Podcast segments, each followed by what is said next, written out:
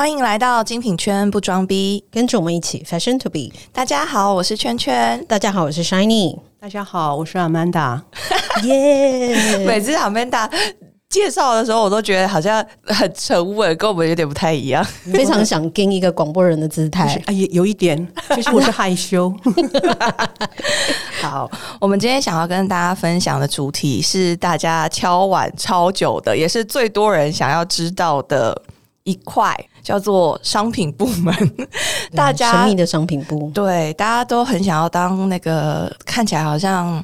很光鲜亮丽，然后很时髦的时尚买手，或是跟人家说哦，我是 buyer，或是你只要对 fashion 有兴趣的人，你问他说，哎，你那你将来想要做什么？他们都会说，哦，我想要做 buyer。听起来光鲜亮丽啦，对，但实际上的这个工作的本质就是一个从来没有做对事情的职位。怎么说 这么悲惨，对不对？为什么会说从来没有做对事情？就从两个角度，第一个就采购部门本身来讲，其实我们追求的是一个一张叫做平衡的订单，而不是一个叫做买的很好的订单。就是我们其实要顾及每一个阶层的老板、主管、当地的商品部主管，然后一直到 regional 的，一直到总公司的商品部的主管。或者是说营运部的主管，他们的希望就是下一季的走向会是怎么样？所以他们会希望，就像我之前有稍微介绍过的，然后可能希望说这一季的什么颜色要占多少比例，什么系列要占多少比例，所以这叫做一张平衡的订单，满足大家的需求。可是应该是说，我们回归到一个比较。买手他本身自己的工作就是 m e n t i o n dicing 或是呃 buyer 他自己的工作，其实呃我们了解到说，其实您之前有提过说，他其实在做更多的是在做数据分析，嗯，就是说。我透过之前的销售，然后来看之后我要怎么样去买货。那所以老板们也会从这些数字上面去看到说，哦，我所谓我要的平衡订单是什么颜色要买多少，或者是说我什么样的系列我要买多少吗？还是说他是怎么样子去做的？老板就不会是看过去的数字啦，老板不会参考你说过去红色卖的比较好，他就会希望说下一季红色要多一点，这才叫平衡的订单，而是他要看说总公司它的设计团队、商品部团队、制造团队、营运团队这几个团队希望呈现出什么一样的下一季的形象。他根据那一些资讯来决定下一季希望这些订单呈现一个什么样的平衡。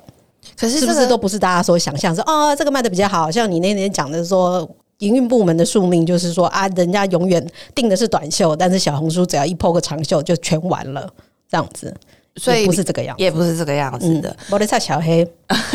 好，那我们一步一步的带着大家一起来看看，说如果你要成为时尚买手或是 merchandiser，你应该要有哪些的东西？前面的话，我们只是一些前情提要。Shiny，因为你刚好是从完全不同的领域跨到这个领域来嘛，所以你觉得说做这个领域，它其实在初阶的阶段的时候，它有需要哪些技能是，或者是哪些特质是你觉得是比较需要的？然后如果具备这些的话，会在这条路上走的比较顺利一点。我个人认为啦，这是一份非常理性的工作，就是真的不是像大家想象的，就是之前可能有讲过哦，你要有 fashion sense，哦，你要懂得世界潮流，你要懂得各个竞品的状况，才能够完成这张订单，或者是啊，你要了解这家公司的文化。Amanda 之前也做过很多就是经销商的采购嘛，对。那经销商采购应该也是差不多是同样的状况，也没有人在拆小这些。呃，经销商啊，那是九零年代那时候，因为经销商算蛮红的，所以我们出去买货其实是跟着主要的大老板。我们买的东西，我们有梦想是一回事，但是每件东西是要去跟老板解释我为什么要买这个。所以相较之下，听下来好像 Shiny 他做这个大品牌，应该比我们那个时候更好吧？呃，我知道说现在的买货的买手好像有分，因为我们现在的行业其实各种的形式也越来越多，因为随着时代的演进，所以基本上我们在买手的部分的话，好像可以分成大概四个种类。第一个就是奢侈品嘛，然后第二个的话就是代理商。第三个的话是现在有很多奢侈品电商。啊，对，然后再来的话是所谓的买手店，就是专门就是像呃 Trends 啊，或者是团团圆圆这样子的买手店，他们好像其实从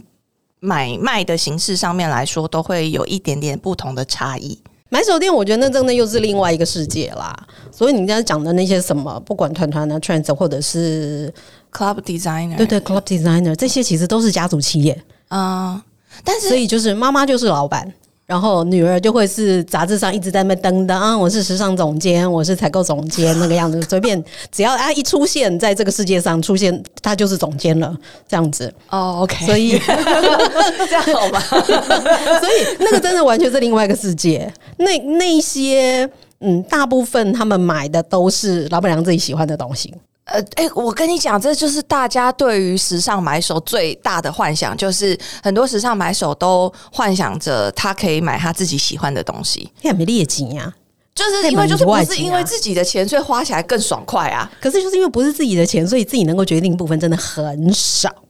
但是我真的是也有一个疑问，就是我真的也是。呃，Shiny 有合作过的一位伙伴嘛，就是 一直想要拖我下水。对对对，在您还没有，呃，在您你不要再离开麦克风了。怕说错话。没关系，已经退休了。嗯，我们还在市场上江湖走跳。对对对，好，对，就是你曾经合作过的一个 partner，我们这么说好了。对，就是在你还没有认识你之前，我们就是常常对他最大的疑问就是，他怎么都在买他自己喜欢的货，买了一堆就是他觉得好像在潮流或者在趋势上面的东西，但是那些东西完全不跑。所以你们在买货的时候，当然大品牌它会有一个主要的方向，说，哎、我们这一季我们想要呈现什么颜色，我们要呈现什么样的版型，或者是我们要做什么样子的视觉输出。但是不得不说，我们还是要符合当地的趋势去做一些考量嘛。对，那这些东西你们也是都会包含在内吗？还是说你们其实，在买货的方针其实是算蛮一致的，就是全世界的方针是蛮一致的。这是一个复杂的问题，让我们先叫一下便当。好，我们先把就是说买货预算怎么来的、嗯这件事情先小小聊一下，因为这个会是一个很长很长的故事。嗯，那买货预算怎么来的？当然就是从我们的年度预算来。年度预算就是说我整年度要做多少的业绩。我们先假设我这一整年要做一百万好了，会不会太少？现在的假设，我，好好省啦！我现在没有办法拿计算机出来了。假设我一整年要做一百万，那理论上啦，夏季比较长，冬季比较短，就是销售的期间，夏季货是不是差不多都十一月就是开始上了，然后就一直卖到七月嘛，折扣季嘛。所以是差不多七到八个月的时间会去卖夏季的东西，然后接下来要去卖冬季的东西，就是是不是五六月就开始上冬季的货？哪个被细，你每次都想说个哪个被细季买被上这被冲上这样子。但是以我们现在都是以大品牌来讲，那大品牌的思维就是说，你要把下一季的衣服准备好，这才叫换季，而不是像我们台湾人到目前为止，大部分人的观念还是说，哎，我现在需要这件衣服，今晚开始刮了，开一般买外套了，这样子，并不是这样子的思维。那所以，我们先看这一整季的预算，大概有一百万，的话我们会先拆说，生出夏季这一个七个月的业绩的货需要多少，那中间又有多少是从折扣品来？好复杂、中哦。那对，是不是开始越来越复杂？我们开始一直去切，对不对？有多少业绩会从折扣品来？有多少业绩从正价来？有多少业绩从上一季留下来的 carry over，或者是有人说 carry forward，或者是说什么 heritage 这些，不管你什么名词，就是延续款。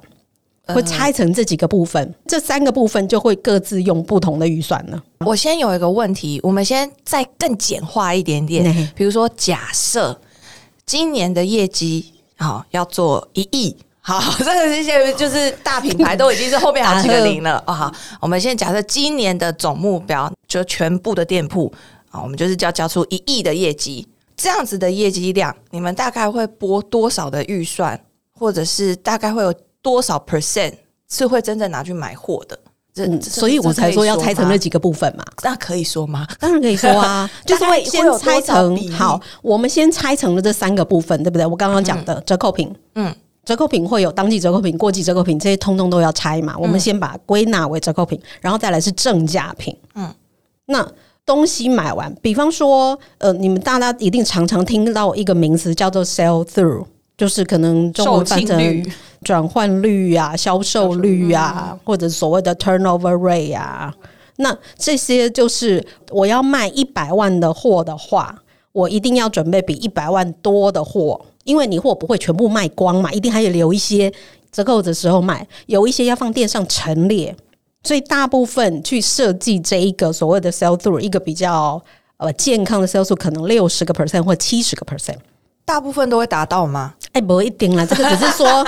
这只是说一个美好的想象。到七十，真的就是叫做非常健康，就表示说你买进来一百万的货，卖掉了七十万，剩下三十万就是你现场看到的那些库存，或者是说接下来折扣要卖的部分，这些都要先算好，所以一定会买多，所以比如说，假设今年要做一亿，然后可能就除以百分之七十回去。哦，所以你就要拿七千七千万去买货，不是不是不是，哦，要买。一点好，我们这样，我们先算五十趴好了。所以我这哎、这数字很大哎、对啊，对不起，所以我们简单啊，我们再退一步，我这一季的正价品要做五十万的业绩，销售是百分之五十的话，我就要买一百万的货，啊，因为我卖掉一半，嗯剩下的一半我要放店上的库存，懂。就在店上陈列。然后还有一部分是留着折扣季要卖，所以这个这个是你绝对不可能买到百分之百哦，我买的货全部百分之百卖掉，中间可能有几个款式一定会卖光的嘛。对，那有一些卖不够，有一些剩太多，是。那所以这一些不管是卖不够或者是剩太多的，就是采购会不会骂的部分。啊，这几款的 baby 啊，那我买这么多进来干嘛？这一看就是畅销品，为什么买那么少？这样子，我们采购真的脑袋也有一康，这样子永远都没有买对。这样阿，明小红书就登长袖，为什么你买短袖？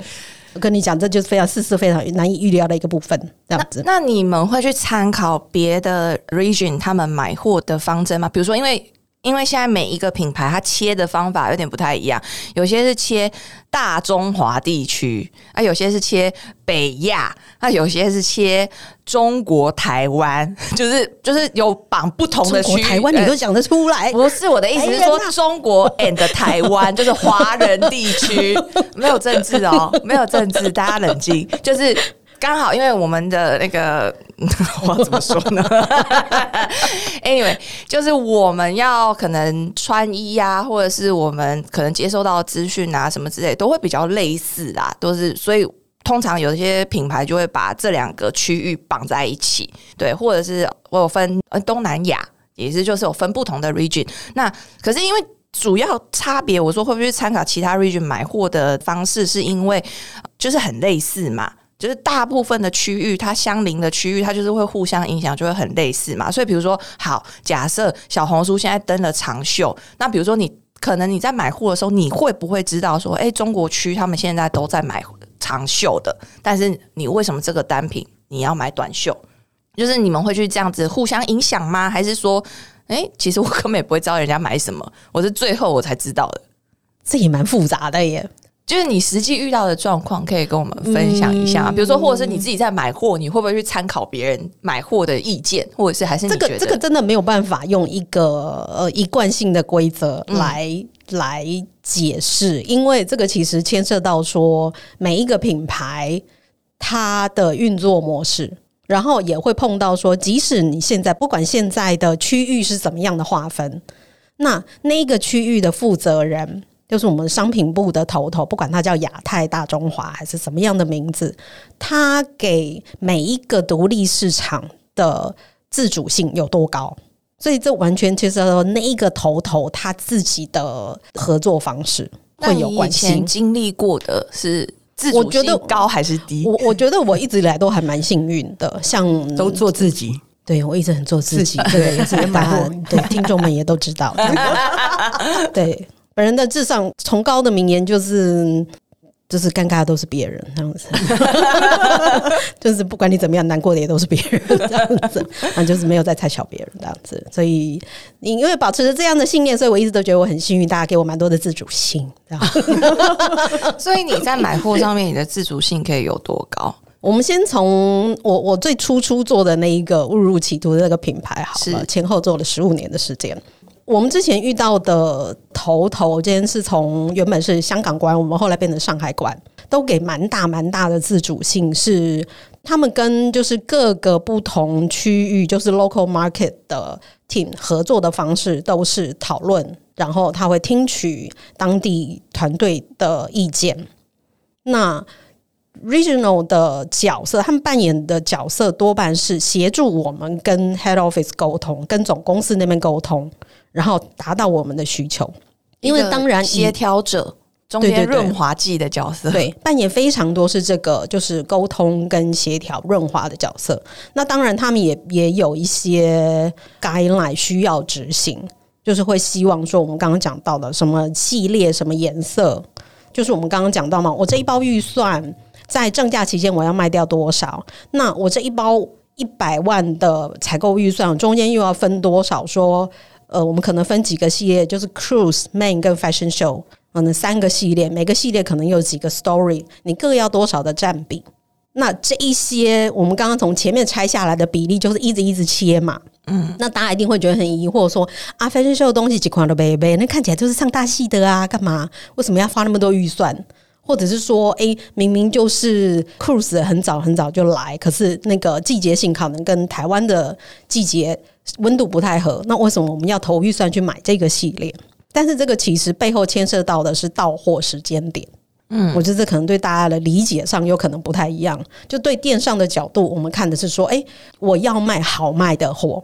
我要卖能卖的货。嗯，但是在背后规划的团队，我们必须去考虑到说，什么时候会有新货上，到货的节奏是怎么样，所以才会去规划说每一个 story 它的比例会是多少。不然你可能整整一个月都没有新货，虽然有一些比较小的店，可能真的两个月都没有拿到新货，那是另外一个故事啦。但是我们就在讲，就说以一个 比较完整而正常的节奏的话，我们会考虑到这一点。嗯，这就是我刚刚都真的是不没有想要爆料，但是就是 Shiny 的曾经一位 partner，就是嗯，用一个比较个人自由意识的方式来选择他的到货时间。就因为有些东西是这样，就是像 Shiny 说的，说哎，他们会去安排一个。到货的时间点，让客人常常会觉得，或是 CA 们，或是 Sales 们会常常觉得说，哎，又有新货了。然后我又有机会可以邀请客人回来了，但是我们以前常常遇到的一个状况是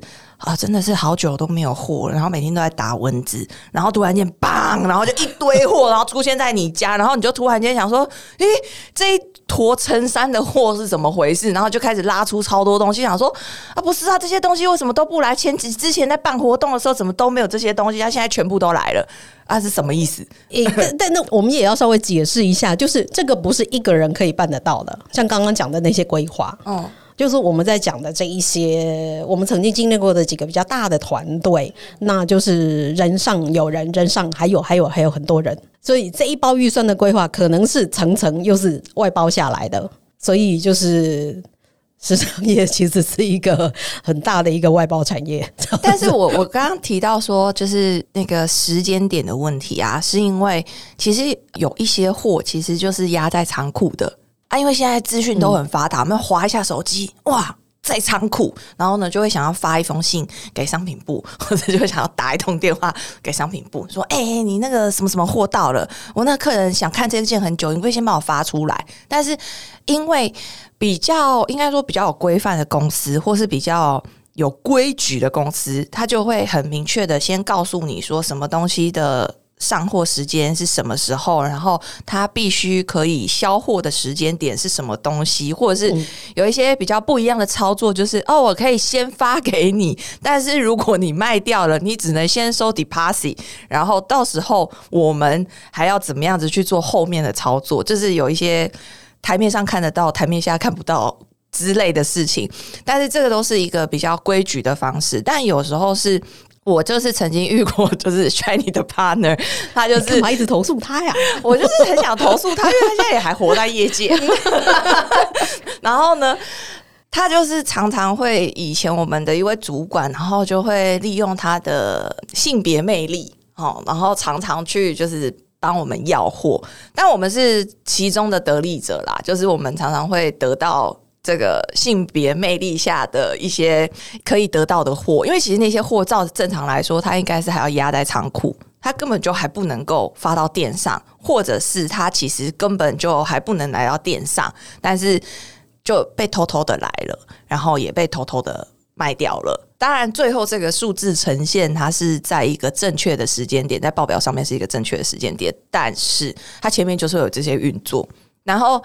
我就是看起来我就会觉得说，哎、怎么可以这样？但是就是发生了这些事情，对，所以我就想说，嗯，可是你觉得这是好，对你来说是好还是不好？就是提早拿到这些货，呃，我觉得其实如果那就角度不同嘛。如果你是单纯以 sales 的角度来讲的话，我很爽啊。反正我就是跟我的主管挨一下、叫一下，他就会去处理了。对啊，就是这样的，我就很开心嘛。反正我最重要我的目的就是跟我的工作，我就是把货卖掉嘛。我管它是一月卖、二月卖、三月卖，反正我就是卖掉。然后最好是可以越卖越多，我就一直收钱。到时候货到，我就负责把货寄出去，然后 re 定然后我就可以得到我的奖金，这是我最好的的状态。但是如果你以大方向来看，或者是以公司来看，我觉得这就是一个很不健康的方式，长久下来。对，为什么轩你在偷笑？你的营运角度会觉得 我听了非常生气。对，就品牌经营的角度来看的话，对吧？对啊，你卖一件两件，我凑不了一个系列。我当我真的轮到要上货的时候，摆出来就是不好看，对品牌形象根本就是不好的啊。对啊。然后如果 Piggy 在这里直接吐血给你看，对呀、对呀、Piggy，怎么来怎么他扫，扫下面扫，对呀、对呀、对啊，就会变成是哎，比如说你上这个 story 的时候，可是你少了这件 piece，对啊、对，嗯就是会很很麻烦就。是你曝光的音配，那个音配很糟啊。对，其实老实说，因为这就是整个品牌经营方向嘛。因为如果你只是当然单一的某位 VIP 或是 VVIP，或是管他几个 V 的 IP，它很重要，没有错。但是整个品牌它不是单靠这一个人可以把整个品牌撑起来，它还是需要很多很多不同新的客人，然后不同厉害的客人，慢慢的把这个品牌越做越大，越做越好。所以我其实当时就看到了这样的状况的时候，我就想说，咦，怎么可以？但是角度不同啦，其实就是角度不同啦。对，嗯，我我觉得我们可以从几个不同的手法来处理这件事情啦。就是我们当然可以，就是就做业绩的角度，就是我们今天已经准备好这一包钱，一百万买了这些东西，那的确也是在预期之外的时间，我就已经卖掉了我需要到的 sell through。那以商品部的责任，或者是我们可以做到的事情，其实我就是紧逼在跟国外调货。我这件已经有我们所谓的 firm order 或者是 full deposit，就是确定会卖掉，或者我已经收了全额定金，那你国外有没有货可以支援我？这是商品部可以做的后面的其他的动作。我们不是说一定不可以把这个东西卖给 V V I P，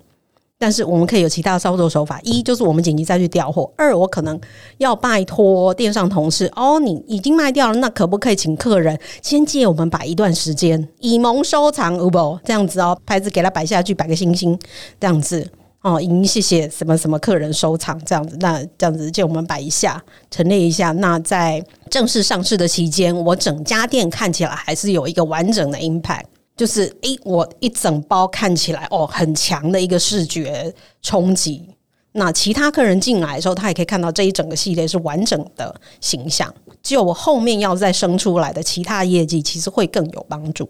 哦，这个已经谁谁谁买走了，那如果要，你要不要先留定金？那没有这个，你可不可以拿别的？你也可以放定金再买别的，这是后面后续可以其他操作的手法啦。这样子，关于你刚刚提到这一点，我有个问题想问，就是像我们以前啊，就是常常会卖空气，就是卖空气，就是我们常常就是会想要卖别人家的货，就是就是别的国家的货，呃，对对对，哦就划一划说，哎、客人说有这一件哎、那为什么台湾没进？那我看到新加坡有，我看到马来西亚有，你可以帮我调货吗？就常常会被白眼。你可不可以解释一下你为什么会白眼的原因？白眼的原因就是在牵涉到我们最前面讲的预算分配这一块。嗯，我已经花了一百万的钱，然后规划五十万再增加卖掉，剩下的十五万是折扣卖掉，然后剩下还有一些是的店上的陈列，在青黄交接的时候，或者是在前面到货期的时候，跟前面那一季的衔接，或者跟后面这一季的衔接，我需要陈列的量，所以这是我这一季全部的。呃，买货预算所希望生生出来的业绩跟希望的库存规划方式，那我只要进一个东西进来，那就是以增加了我的买货预算。可是我前面的这一包反而不会达到我希望要的销售量，因为它会直接影响我的销售嘛。它是等于把你下一次要买货预算吃掉吗？还是洗不啦？其实不会啦。嗯，我觉得真的是说掉一个东西、两个东西进来，真的这家公司不会倒了。说实话是这样。但是你知然后我们常常被恐吓，你确定这个东西不便宜哦？客人确定要吗？我们听到这句话都超火的。我想说，客人就说他要，他都跟我点了三十万的一件洋装，你跟我问说他确定要吗？当然了，我觉得说站在一个负责任的角度，不是说客人一句话，我们就是赶快去帮他把东西生出来，这倒不是这个样子。可是几乎我们会去回报到公司，都是一一个相对肯定的状况，大概可能有七成八成的比率是只要 size 或是什么之类没问题。就是会买单的状况，对，所以就是会变成是我们也是有时候听到说你确定吗？那客人有没有全额付清？我心想说人家试都还没试到，你要人家付全额，五十可以吗？哦，那个没有全额付清这一件，因为预算太贵，没办法进来。然后上次才听到轩尼说，哎，没有，我们买货的预算是很多，是后面的单位是千万的，不是你买一件三十万的货，这家公司不会倒。嗯，对啊，但为什么要这样是不会恐吓我们？那也不叫恐吓吧？我们应该是讲说很强势鼓励。怎么说？怎么说？就盈利的角度一样也是嘛。我今天库存压的越多，的确它会压缩到一些些的下一季买货的空间，会真的会压缩到一些些。但是真的说实话，一件两件不会出人命啦。但是你们，因为后来有一些公司就是真的是比较大的公司，或是可能整个所有的精品的方向就是越规划的条例越来越多了，后来就会变成是说，哎，你超过多少钱的预算才能做他国调货？对，或者是你要付了多少钱，或者是这个客人他的等级到哪里，然后他金额超过多少，就会有绑一些条例在一起。对，那但是通常像这样等级的客人也很简单啊、你就是帮我看看可不可以弄进来啊？如果你没办法弄进来，呃，因为是现在疫情的关系，这三年，要不然他们以前去买对他们就丢一句话给你说，那没关系，我出国买。对，要不然就找代购啊。对，要不然没关系，我请我朋友帮我买。对，但是我觉得很有趣的是，因为刚好疫情这三年，大家都会想说啊，因为大家钱赚的少，所以精品市场的业绩量会萎缩。有吗？？No。哇，反而是逆势成长、对，逆势成长，原因是在于是说，大家现在真的是疫情改变了我们的生活啦，就是大家现在也慢慢的在接受说，在国内就是我们台湾买货。然后跟买东西享受的服务啊，或是后续的售后啊等等的，就是其实是比你之前在国外买来的更好，或者是整个服务的感受上面来说，所以其实应该是每一个地区啦，它本地的那个精品的销售其实都是越来越好的。对，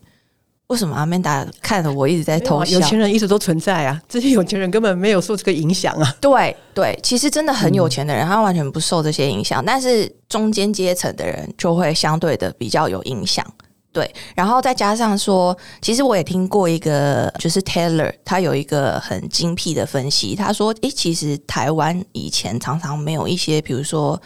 类高定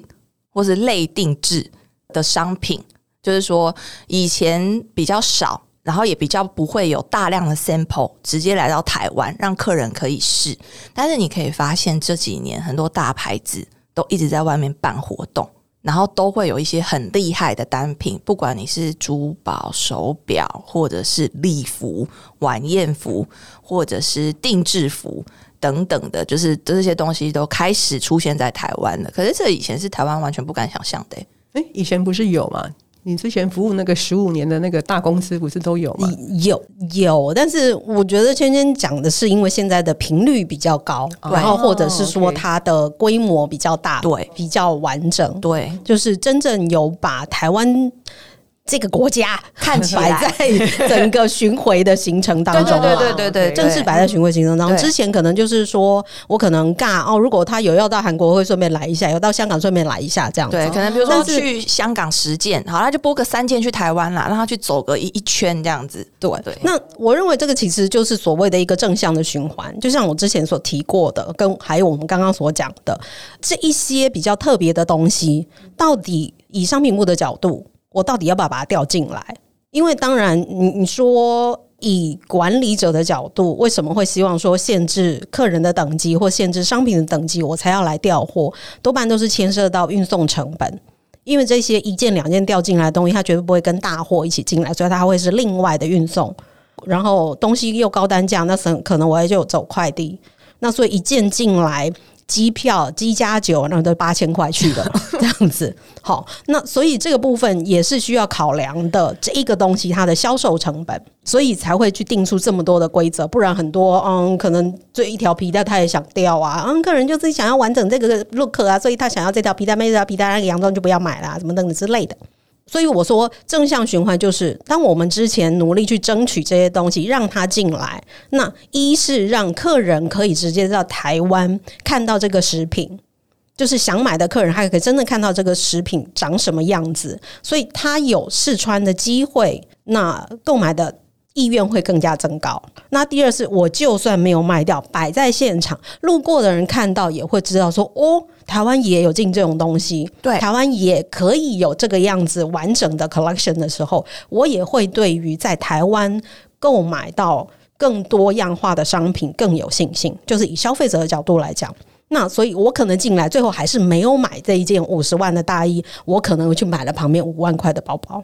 所以这就是是真的，这是真的。对我觉得这就是一个你在管理上面你怎么样去操作，跟你怎么样有的思维。所以我觉得就是，其实我以前也会稍微有点问号。就是关于这些高单价的商品，可是当这个 Taylor 跟我分享了这件事情之后，我会觉得，嗯，是有道理的，因为他其实他的分享的角度就是像刚刚 Shiny 说的，就是有时候我们这个东西出现，它也不见得是为了要销售这个东西，而是告诉你说，我们品牌做得到这样子的等级，或是这样子的工艺，但是。你就会想要进去，然后你就会想要进去的时候，呃我跟你讲，这是个磐石洞，你 进去之后嗯就有可能出不来了，你一定会带走一些东西 你。就会看到说，哎、神桌上的东西还蛮完整的嘛，还值得来看看这样子。对对对，那所以我们就提到说，采购这个角色，我除了要满足这些人、这些老板们对下一季的期待之外，我们可以做的也是可以去支撑电商完整，就是怎么样让这个业绩可以细水长流。我可能满足不了这一个客人所有的愿望，我可能满足不了说卖掉这一个 piece，可是我可以让这客人对我们这个品牌更有信心。后面或者是对于在这个国家买这个品牌更有信服力，说，我之后就干脆就在台湾买好了，他就会一直回来回购。所以做这件事情，不见得我可以完成这一季的业绩目标啦，但是后续这客人还是会回来，或者是说，哎、当店上有活动邀约的时候，客人也愿意回来说，哎、我再看看，搞不好有这个，搞不好有那一个，这样子。那我们就是把这个工作跟这些故事再绑回到数据分析跟看数字面上面。你们平常都一直在那边就是 搞那些报表啊，搞那些有的没的、啊。你们看图说故事啊？哎、对，你们到底是连连看，也，能看图说故事。对，你们到底是要呃，应该这样讲说，所谓我们都知道说做这个职位，他要有很强大的数据分析能力，可是。数据分析能力这件事情，我觉得是很空泛的。他具体他到底要分析什么，或者是具体他到底要怎么样从这些分析的结果得到一个结论，然后去做下一步。比如说哦，你就跑一下数字哦，红色卖的很好。那你现在知道说有一个红色卖的很好，那可是下一季的券如果不是红色，那你就是要去看那个排名是吗？还是说你要怎么样去确认说好？那我下一季的概念我也知道了，然后状况也知道，但是我要从这些数据当中怎么样去挑出我要的资讯去用到下一季？又要去买便当了，是不是？我刚刚看轩怡的表情，感觉好像又要去买便当。来来来来，修蛋姐让他们浓缩一下，这样子。好，这一些过去的数字对我来讲就是一个方向的参考，它不会是一个道路真理生命你要去完全遵从的啦。嗯，这样子，因为我也不可能，嗯，对大家来讲都不可能说每一季都会是一模一样的。那第一个，当然这个是对于我们在采买所谓 carry over，就是延续款的比例。哦，什么东西直的比较好卖，还是横的比较好卖？长的、短的，什么之类的，这样子。那这个是我们在采买 carry over 的方向最主要。那对于夏季来说，哎，如果说我这季红色卖的很好，夏季明明就没有出现红色，那只能够告诉我们说，哎，那个材质的那个红色是 work 的，对这个市场来讲，客人可以接受。嗯，那下一季的话，我还是会去参考，就是说。上面的这些大头们希望我们走哪一条路？那我们在中间再去做折中，就是说，哎，我没有红色，但是我有很多的绿色。那这个绿色跟我前面的红色，它互相搭配的可能性在哪里？哦，所以是也是算是一个 mix and match 的概念吗？对，一定要考虑到这一点嘛。那我之前的客人有没有已经买过什么，或者我们之前曾经卖过了多少？因为如果我说我已经卖了三季的红色，你下季还出红色，我也想要骂脏话。哦，这是真的，就是我就是之前有跟 Shiny 反映过，说有时候商品部就也是奇奇怪怪，就是商品部一直都奇奇怪怪的。对，就是这个东西，比如说这个 版型、这个款式，哎，它卖的很好，我们后面三季全部都会买这个货，哎，然后呢，客人也很奇怪，第一季哦抢不到，第二季好不容易有了，都跟客人说终于补货了，然后。都把东西拿出来，然后客人也买的很开心。可是我跟你讲，你在第三季再跟客人讲说，这个我们之前卖的很好，现在好不容易有了，客人不买单呢？对啊，就没有人要这样子哎。对，就是当你觉得这个哦，丢周丢周，这个一定卖的时候，就不会买。而且我们以前都有一个市场传说，就是就是之前啊，在某品牌的时候，就是我们就会先看到未来即将到货的款式。然后我们以前都是会有一个就是都市传说，就是我们会一群人围在那边说：“哦，这个好看，这个这个不错，这个一定卖。”我跟你讲，这些话千万不能讲，因为在你讲出来的当下，过两季之后，这些货全部到的时候，他会全部摆在那边，都一个都不卖。但是你都是当你就是觉得很会很开心在分 a 时候见到他，然后说：“哎，员工有福喽。”然后当你会觉得很怀疑说：“天哪，这个设计师到底在搞什么鬼？是设计是什么鬼东西的时候？”咦？奇怪，这些东西到货的时候卖超好的，然后客人就说：“你不觉得这很好看吗？”然后那时候你就会看到 sales 的脸就会变得说：“哦，对呀，我当时也是这样觉得。”哎，但是其实当时他在里面讲的根本不是这些话，就是他就讲说这东西怎么那么丑。对，是市场的口味或者是市场的判断，我觉得真的是很难拿捏，而且千变万化的，而且是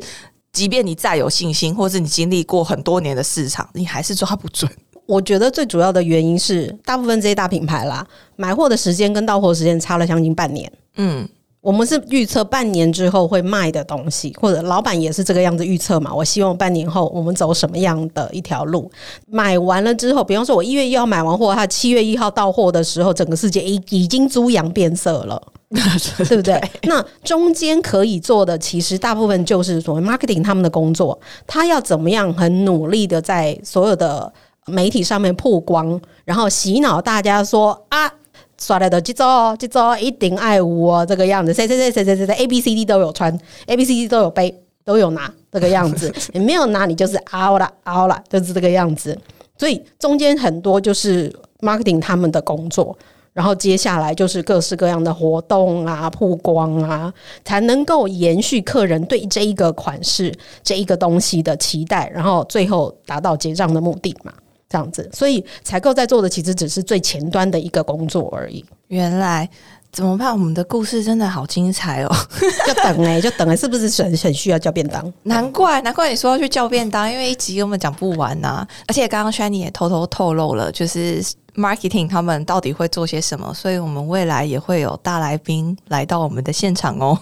期待大家喜欢我们的节目，然后也可以给我们一些不同的反馈。如果大家对我们有任何的问题的话，欢迎到 IG 私讯留言给我们，IG 底线 Fashion to be 底线，你就可以听到更多你想要知道的故事哦。也欢迎大家在 Apple Podcast 给我们五星好评哦。谢谢大家，拜拜，拜拜。